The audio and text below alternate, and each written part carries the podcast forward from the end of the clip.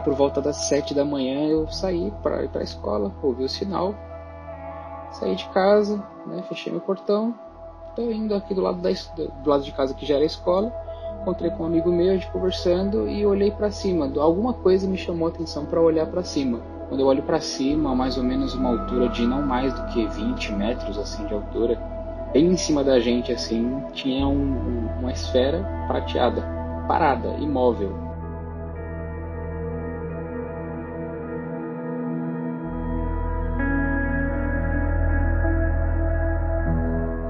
Com que frequência você se sente observado? Em alguma das vezes você obteve confirmação da sua sensação? No episódio de hoje conheceremos Pedro e alguma de suas histórias nada convencionais. Porém, antes de iniciarmos, vamos a um pequeno e rápido recado.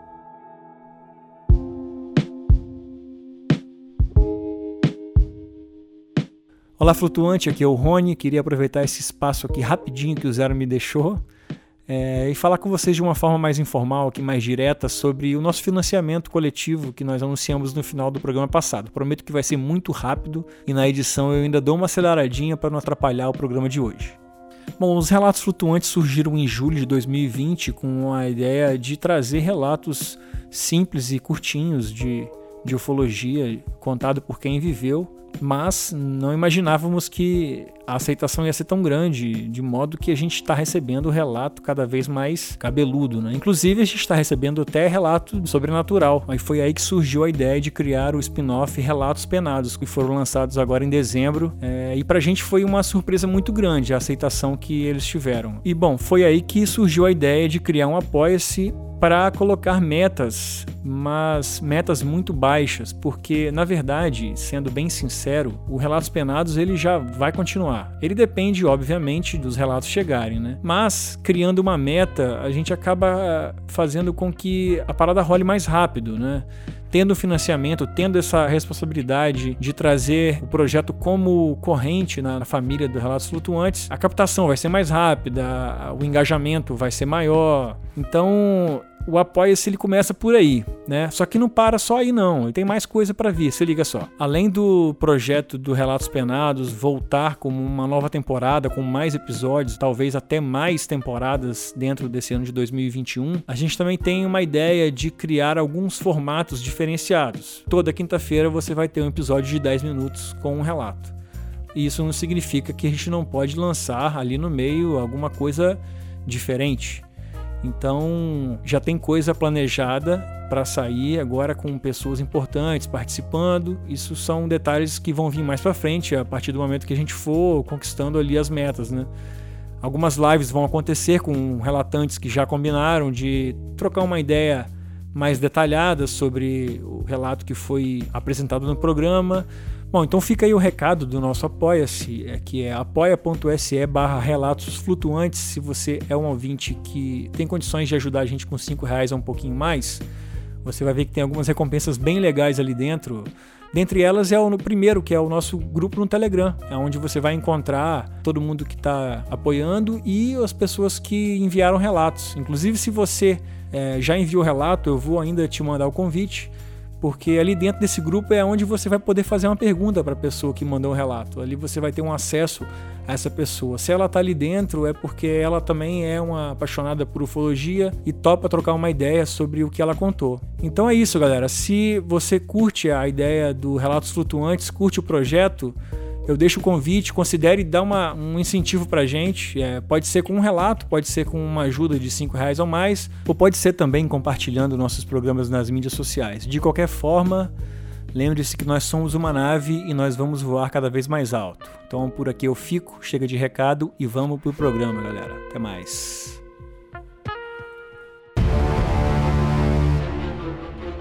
Explicáveis ou não, Relatos ufológicos surgem aos montes, a cada dia, hora e minuto. Quantos deles você conhece? E quantos casos sequer são relatados? Ajeite seus fones de ouvido e esteja preparado para experimentar um deles agora.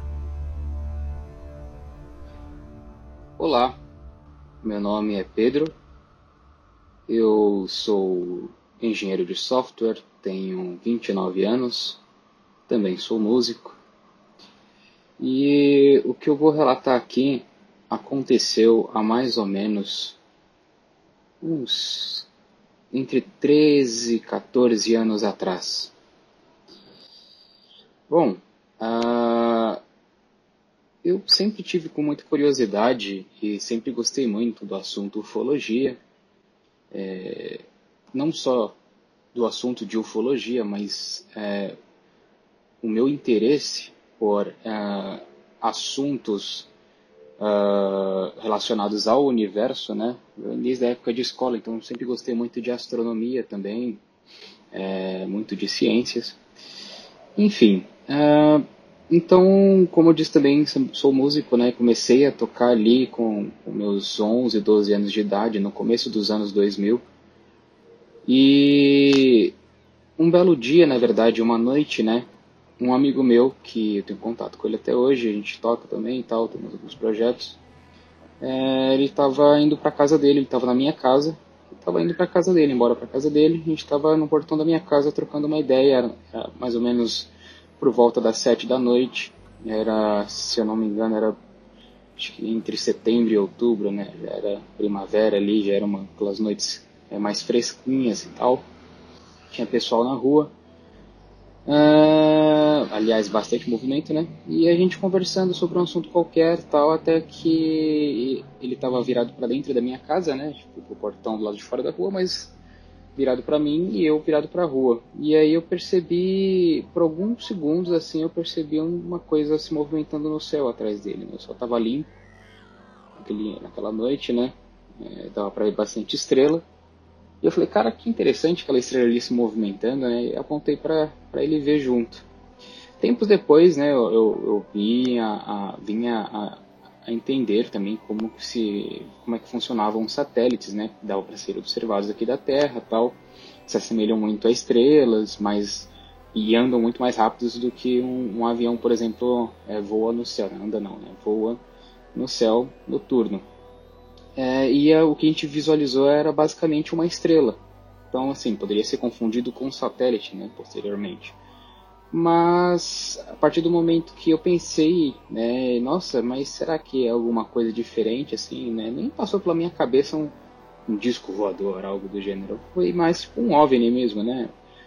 Será que, que pode ser algum, alguma coisa do gênero? Eu só pensei, quando eu pensei isso, né?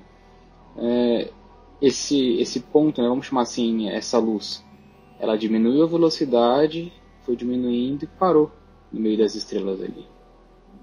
Estamos falando ali mais ou menos de 2006, por ali, 2000, entre 2005 e 2007, não me recordo ao certo ano. E ali, naquele ano, naqueles anos ali, não era algo muito comum, né? É, a gente avistar drones ainda, né? Os drones ficaram mais difundidos aqui nessa segunda década dos anos 2000 de 2010 para cá, mais ou menos. Tô falando em 2020.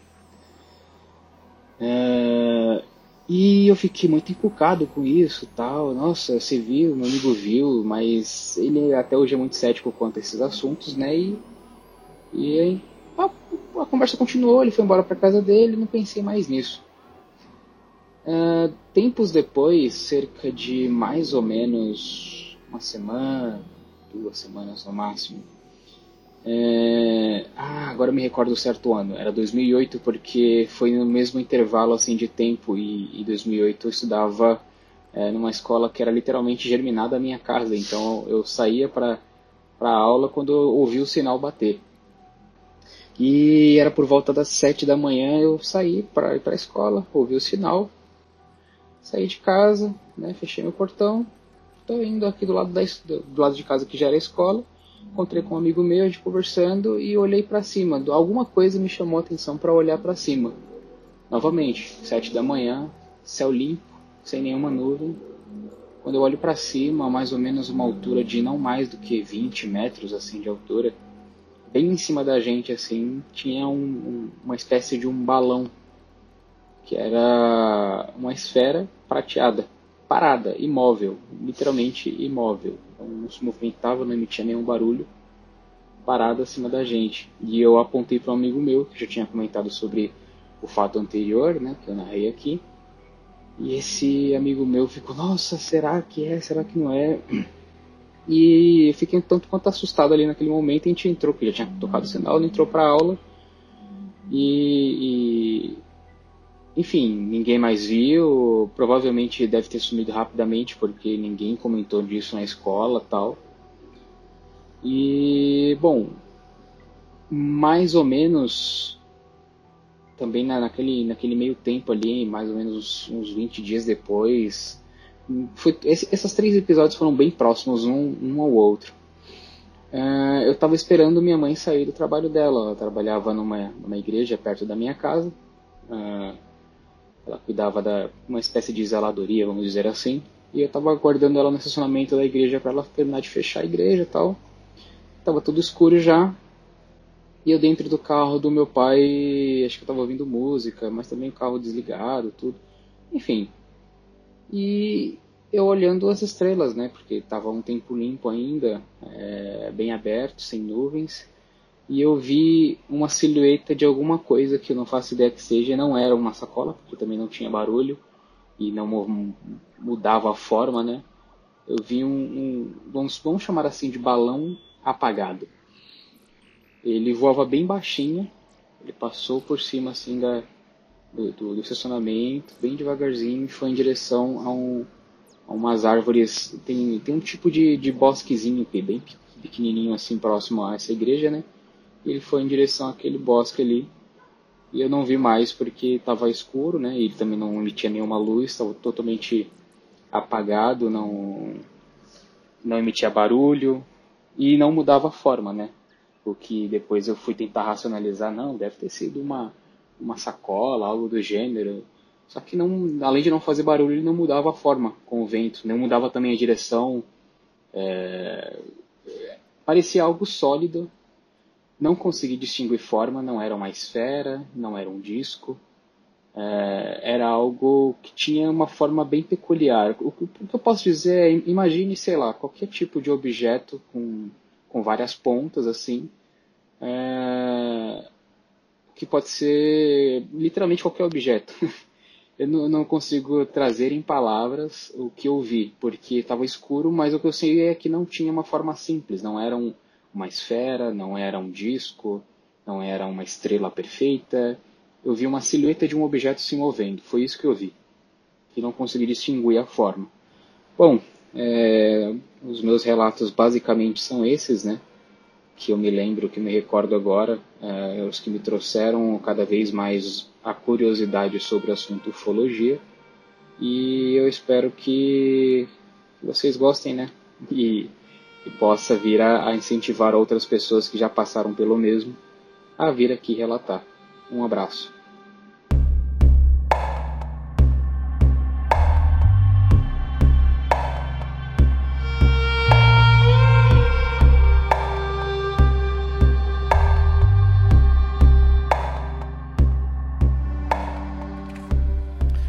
Você já parou para pensar que muita coisa que você vê no céu pode não ser o que você imagina?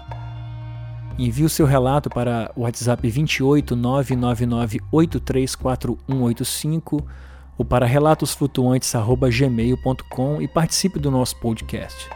Caso prefira, a sua identidade pode ser preservada e o seu relato não será julgado nem analisado no programa. No próximo episódio de Relatos Flutuantes, a nossa nave nos leva ao ano de 1996, na cidade de Limoeiro, em Pernambuco, onde Rafael promete nos balançar com sua história. Por aqui fico até semana que vem e veja, nós somos uma nave.